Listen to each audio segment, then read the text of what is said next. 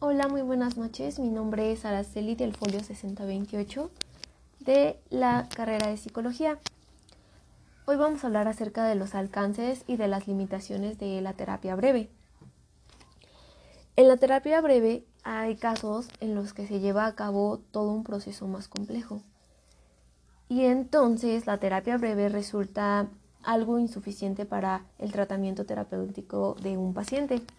Por tal motivo, el tratamiento deberá prolongarse a un número mayor de sesiones en las que se va a brindar un proceso más específico para poder trabajar con, con los problemas y ver las posibles consecuencias a las que se va a enfrentar el paciente y al mismo tiempo poder ir resolviendo los conflictos que le aquejan y le provocan cierto estado de ánimo que no sea óptimo para el paciente.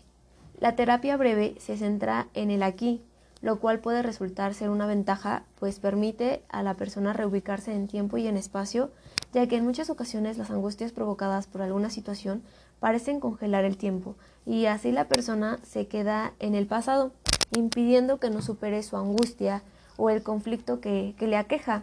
Pero también puede ser una desventaja, puesto que la misma delimitación del tiempo puede provocar que la persona no vea el futuro o vea un futuro catastrófico, su énfasis está en incrementar la autoeficacia y la motivación, logrando que la persona pueda valerse por sí misma, al mismo tiempo que logre un cambio en menor tiempo y mejore su calidad de vida conforme se va dando cuenta de su o de sus problemáticas que tiene.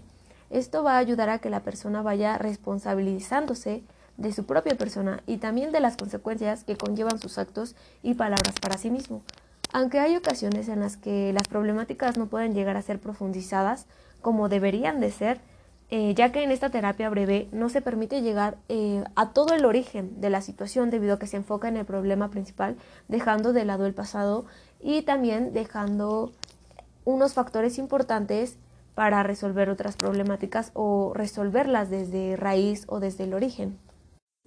Dentro de esta terapia, también como menciona el autor Belak Yesmol, es que la persona no puede tener un insight por su propia cuenta, y esto puede considerarse una desventaja, ya que al no poder tener en cuenta por uno mismo la situación por la que se está pasando, provoca que la terapia no tenga el mismo impacto y probablemente afecte la eficacia del mismo, ya que no se está dejando al paciente hacerse cargo del problema, dejando de lado su bienestar y su responsabilidad como persona, simplemente guiándose por lo que está diciendo el terapeuta.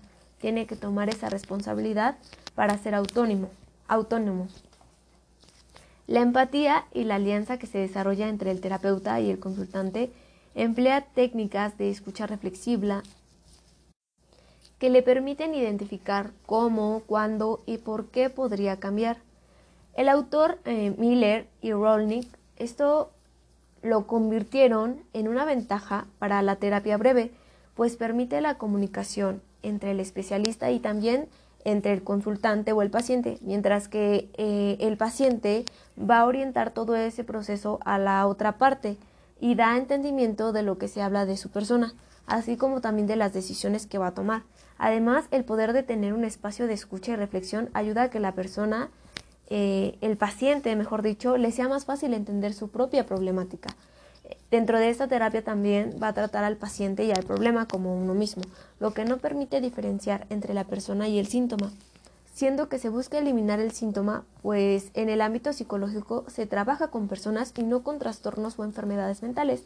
Por otro lado, trabajar con un diagnóstico facilita el entendimiento de los síntomas y de alguna manera se va a focalizar entre ciertos rasgos. En cambio, si se trabaja con la persona, pueden existir diversas variaciones en los síntomas o por lo menos en apariencia así funciona, pues en esas variaciones no hay nada en específico que determine un parámetro o una serie de rangos de los que se van a poder o no trabajar dentro de todo el proceso de la terapia, lo que va a dificultar el avance dentro del mismo y se va a tener que utilizar otro, otro tipo de terapias y otro proceso terapéutico. En los últimos años, las terapias psicológicas empíricamente validadas han experimentado un gran desarrollo en diversas áreas. Los pacientes buscan actualmente ayuda terapéutica no solo por los trastornos mentales tradicionales que padecen ciertos pacientes. La psicología clínica basada en la evidencia implica la integración de la experiencia clínica con los resultados de la investigación. Sin embargo, hay muchas discrepancias entre la investigación y la práctica clínica. No siempre un tratamiento eficaz dentro de un ensayo clínico resulta efectivo en la práctica clínica habitual. Además, hay algunas limitantes para generalizar los logros de la investigación a la práctica clínica. Y por ello, su difusión a los profesionales clínicos es aún muy limitada. Se abordan asimismo cuestiones éticas relevantes en relación con la práctica clínica y se analizan las características psicológicas del terapeuta, que están más relacionadas con el éxito, el éxito terapéutico. Por último, se señalan algunos retos de futuro y también se van a plantear nuevas líneas de investigación. Las demandas terapéuticas han cambiado considerablemente en los últimos años. Ahora se tiende a consultar, además de por los cuadros clínicos que se presentan tradicionalmente, como es la depresión, trastornos de ansiedad, esquizofrenia, trastornos de la conducta alimentaria o adicciones, por problemas menores también, que sin constituir propiamente trastornos mentales reflejan una patología del sufrimiento o de la infidelidad o infelicidad para sí mismo.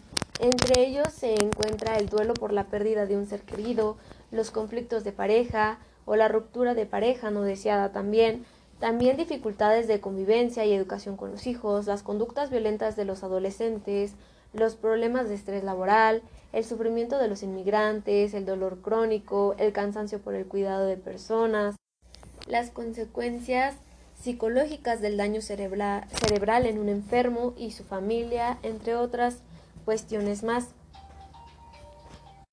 En las clasificaciones psiquiátricas, estos problemas adaptativos se denominan código Z y son un reflejo de las dificultades de la vida cotidiana, así como de los efectos de la soledad y de la incomunicación que prevalecen en nuestra sociedad.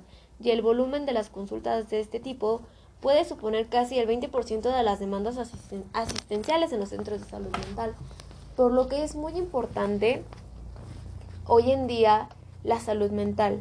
Eh, la función de las terapias realmente es poder ayudar al paciente a, que él sea autónomo y pueda manejar sus problemáticas para buscar su bienestar. Depende del enfoque en el cual se vaya a realizar cada terapia, va a depender eh, el tratamiento y el comportamiento que va, va, a ir desarrollándose dentro de terapia y como persona. Cada terapia tiene sus puntos a favor y sus puntos en contra. También va a tener muchas limitantes, pero también puede alcanzar también otros factores que van a poder ayudar a la, al cambio para el paciente. Cada terapia se enfoca en algo en específico, dependiendo de, del conflicto que se quiera resolver dentro de un paciente va a ser el tratamiento terapéutico o el proceso terapéutico que va a llevar cada uno. Por eso es de suma importancia tener una evaluación eficaz de las intervenciones terapéuticas, ya que son una necesidad para poder tener un progreso científico y un progreso con el paciente. La psicología clínica requiere la delimitación de las terapias eficaces, así como de los componentes activos de, de cada una de las terapias que, que hemos visto, que es la terapia de grupo, terapia familiar, eh, cognitivo-conductual, gestal, psicoanálisis, entre otras. Eh, también es importante tomar en cuenta que cada terapia tiene su disciplina, ¿no? Y se enfrenta a retos eh, dentro de, de los pacientes que quieren resolver sus problemáticas como fruto de su propio desarrollo. Retos también que son de mayor complejidad, por ejemplo, el tratamiento de los trastornos de personalidad, de los problemas de conducta alimentaria o de las nuevas adicciones. Las terapias psicológicas ya están incorporadas a los centros de salud mental públicos.